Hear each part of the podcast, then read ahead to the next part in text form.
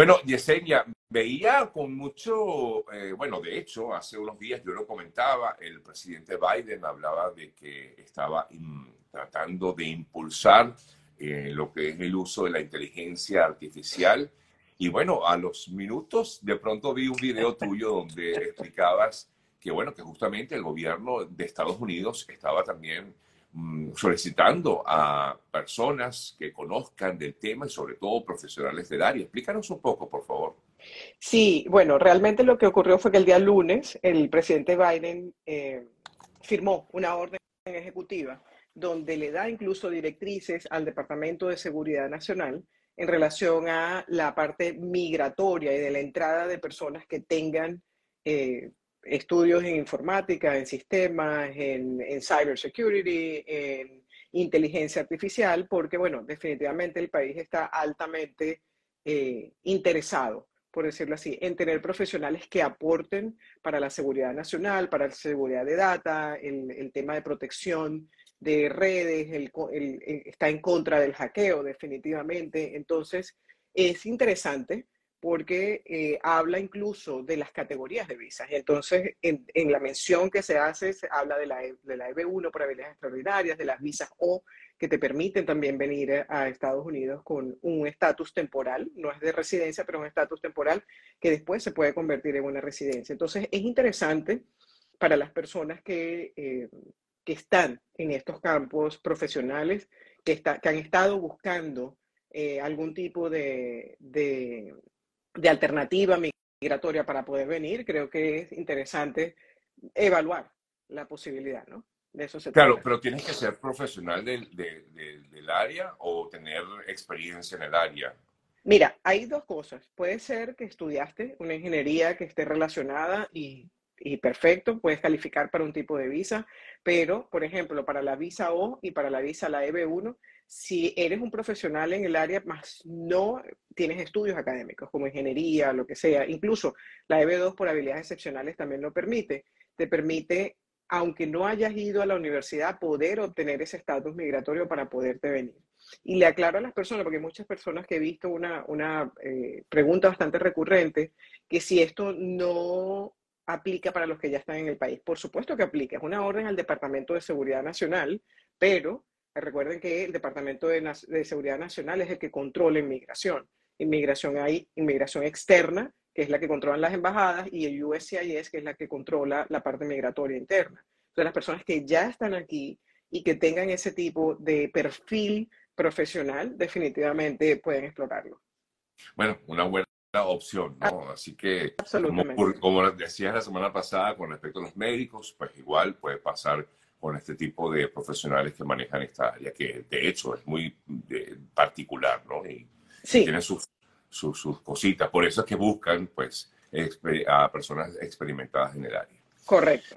Bueno, Yesenia, voy a ir comentando un poco las, o leyendo un poco las preguntas de nuestros amigos. Por aquí alguien eh, ya te consultan si me aprueban la I-140 por EB2 desde Colombia, ¿puedo irme con visa de turista y cambiar mi solicitud a un cambio de estatus o mejor me espero en mi país y lo hago consular? Por supuesto, esta persona está en Colombia. Mira, yo siempre soy un poco más, eh, vamos a decir así, fan de si tienes la oportunidad de entrar al país y hacer el cambio de estatus en Estados Unidos en vez de hacerlo consular, definitivamente para mí es la mejor opción. Pero, por ejemplo, la persona que lo está preguntando tal vez tiene un trabajo en Colombia, o tiene cosas que arreglar en Colombia y se va a demorar más tiempo, entonces tal vez le puede ser más funcional hacerlo consular. Sin embargo, como te digo, el, el, tema consular versus el tema de hacerlo internamente en Estados Unidos eh, es irrelevante porque los dos te dan la residencia, pero en Estados Unidos el proceso a veces fluye como un poco más, no dependes tanto del oficial consular. Eh, me consultan también, eh, ya apliqué al TPS en septiembre de este año y no han contestado. ¿Será que están esperando que se inscriban los de enero o es mejor que en enero me vuelva a inscribir? No, sí, ya aplicaste, ya aplicaste. Inmigración no va a estar esperando que se, que se inscriban otros para responderte. Sencillamente ellos reciben tu aplicación y cuando el oficial la revisa completa y ve que todos los parámetros están bien, entonces te la va a aprobar. También te consultan eh, por aquí, Yesenia, el TPS se hace con la misma cuenta que tengo de USCIS. Estoy pidiendo asilo, comenta esta persona. Sí, o sea, sí, es tu cuenta y son tus datos, sí, lo puedes hacer. Lo que no puedes usar tu cuenta para la aplicación de un tercero, porque lo que vas a hacer es, confundir a inmigración y puede haber un cambio de datos internos y se puede hacer un desastre en la aplicación. Pero cada persona que tiene su cuenta, si lo quiere hacer en línea, lo puede hacer por esa vía. En relación con lo que hablábamos del tema de las personas que eh, son especialistas en el sistema, en el, en sistemas o informática, para estudiantes que quieran estudiar sistemas, ¿hay alguna opción? Mira, si todavía no tienes experiencia, no estás preparado, eh, vas a empezar a estudiarlo, realmente no creo que califiques para un tipo de visa que ya habla de profesionales en la industria. Eh, o sea, sería interesante mirarlo, pero porque a veces hay personas que van a estudiar pero tienen 15 años ya de experiencia haciéndolo, ya tienen como ese tema práctico. Entonces, si tienes cómo demostrarlo, puedes mirar la alternativa. Personas que están en proceso de asilo y van a aplicar el TPS por primera vez, ¿por cuál de los procesos es más conveniente solicitar el permiso de trabajo? Ok, esa es una pregunta súper interesante por lo siguiente.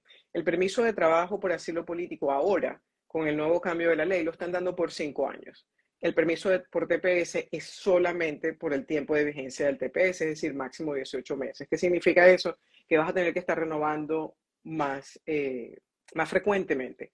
Ahora bien, tienes que tener en cuenta que hay muchas personas, Sergio, que por ejemplo tienen el asilo político, lo pasan a corte y luego la corte incluso de oficio cierra el caso de asilo. Si la, si la corte cierra el caso de asilo, te vas a quedar sin permiso de trabajo. Si ese es el caso, si ya estás en corte, ¿ok? Lo que puedes hacer es hacer tu permiso de trabajo por TPS si sabes que tú estás cerca de que, de que te puedan cerrar el caso o estás hablando con tu abogado para que te cierre tu caso de asilo porque X razón, tienes otra solicitud que te va a dar residencia, lo que sea, para que no te vayas a quedar con un gap sin permiso de trabajo y te vas a quedar sin trabajo. Aquí alguien comenta que está especializado en el área de informática, etcétera. Eh, de hecho, tiene 20 años. Ahora, me imagino que la pregunta viene eh, o el comentario viene porque quieren preguntar qué debo hacer. O sea, tú hablabas de que perfectamente está abierta esa opción, pero ¿qué, ¿cuál es el paso a seguir?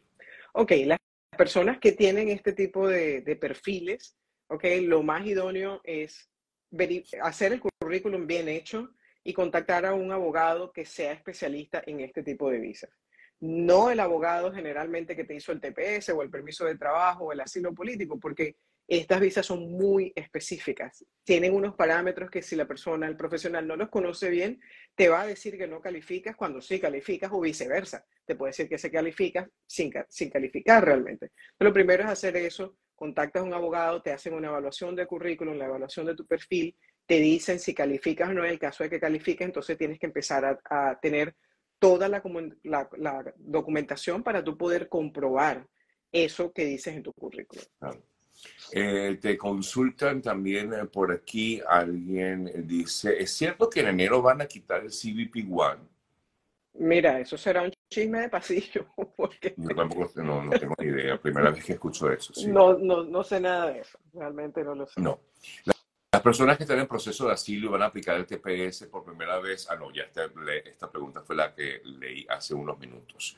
Em, a ver, aquí dice, soy licenciado en la Administración de Empresas, tengo solicitud de asilo en proceso, TPS aprobado, dirijo un almacén de una empresa grande y mi jefe me quiere ayudar. ¿Cuál sería el tipo de visa Mira, ahí lo más idóneo sería en todo caso una certificación laboral, porque si tu jefe te quiere ayudar es que tu jefe te necesita como empleado de esa compañía, ya estás trabajando para esa compañía, allí yo te recomendaría definitivamente contactar a un abogado que sea especialista en certificaciones laborales para que te guíen el tema. Em, te consultan, apliqué TPS y me llegó la cita para huellas. ¿Cuál sería el próximo paso? Esperar esperar a que te aprueben el TPS. No, no puedes hacer más nada. Quería hacer una ah, acotación porque hace como, ya, como 10 veces que las personas me reenvían un, un, video que anda rodando por allí, ahora que tú hablabas de los videos que empiezan a rodar, este, de un, no sé si el señor es abogado no, la verdad es que no, no, no lo sé, pero él pone en su, en su título pone que si tienes 10 años en Estados Unidos eh, ilegal, ya puedes aplicar la residencia permanente. Eso no es así, señores. Eso es un mito y lo puedo defender hasta donde quieran que lo defienda. Eso es un mito. Eso no existe. Lo que pasa es que hay una ley que permite que si tienes más de 10 años en el país y tienes, por ejemplo, familiares en, en, inmediatos como hijos, por ejemplo, nacidos en Estados Unidos, que dependen, están muy arraigados al país. Tú has sido un ciudadano que no tiene ningún tipo de eh, temas criminales o algo así, y estás con una orden de deportación, se puede hacer un trabajo de corte. Ojo, mi firma no hace eso, y son muy pocos, muy específicos, este, los abogados que lo saben hacer bien, porque además es muy delicado. Tienes que estar en una orden ya de deportación y demostrarle al juez que ese familiar ciudadano americano inmediato depende de ti y todo básicamente lo que sufriría si le toca irse al país de origen. ¿Ok? Entonces tengan mucho cuidado porque a veces hay, hay información que se corre en las redes, sobre todo con el tema de inmigración, donde los títulos dicen una cosa y la empiezan a rodar de una manera y se empieza a desvirtuar una información y las personas empiezan a caer justamente en el error de eh, hacer un proceso que no es para ellos.